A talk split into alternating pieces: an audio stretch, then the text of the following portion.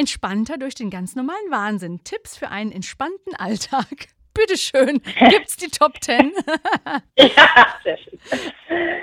Ja, äh, ja, in Erziehen ohne Schimpfen in meinem Buch heißt es so entspannt Tipps für einen entspannten Alltag. Und es gibt in der Tat ein paar Dinge, die wir beachten, um entspannt mit unseren Kindern durch den Tag zu kommen.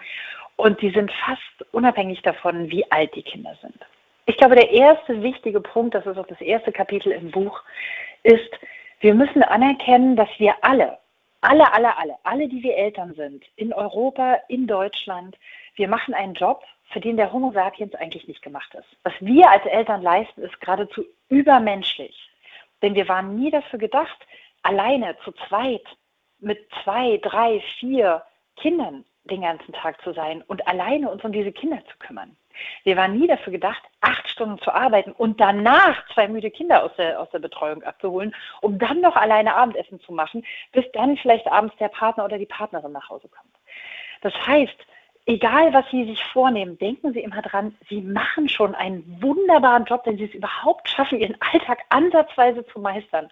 Weil wir sind nur für vier Stunden Arbeit am Tag ausgelegt. Wir wissen, dass Naturvölker im Schnitt vier Stunden am Tag arbeiten.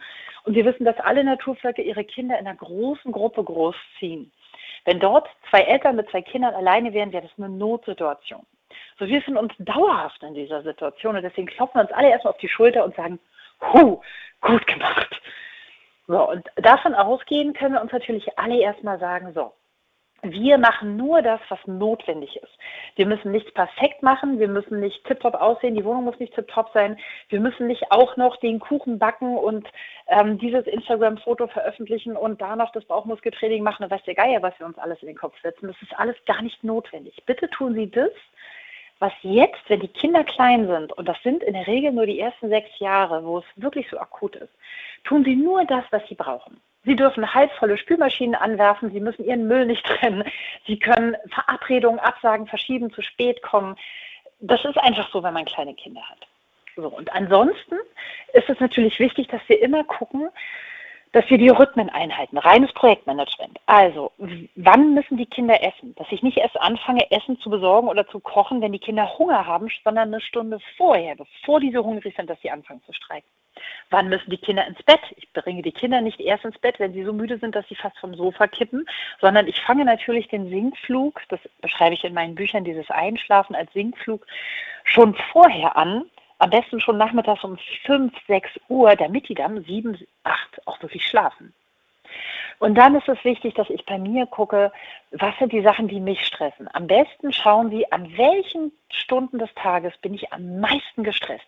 Wo knubbelt es sich bei uns? Wo flippe ich regelmäßig aus? Ist es morgens, wenn alle los müssen, oder abends, wenn es Abendessen gibt, oder abends, wenn alle einschlafen sollen?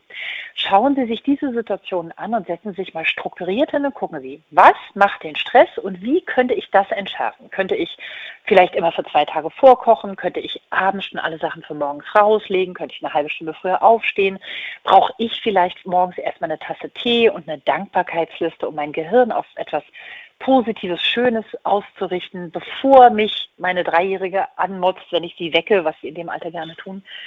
Und denken Sie immer dran, Ihre Kinder wollen Ihnen nichts Böses. Ihre Kinder sind abhängig von Ihnen. Die lieben Sie und die versuchen einfach nur zu lernen, was die sozialen Regeln in dieser Welt sind. Und wir machen es ihnen nicht einfacher, wenn wir sie ständig unter Zeitdruck und Stress setzen.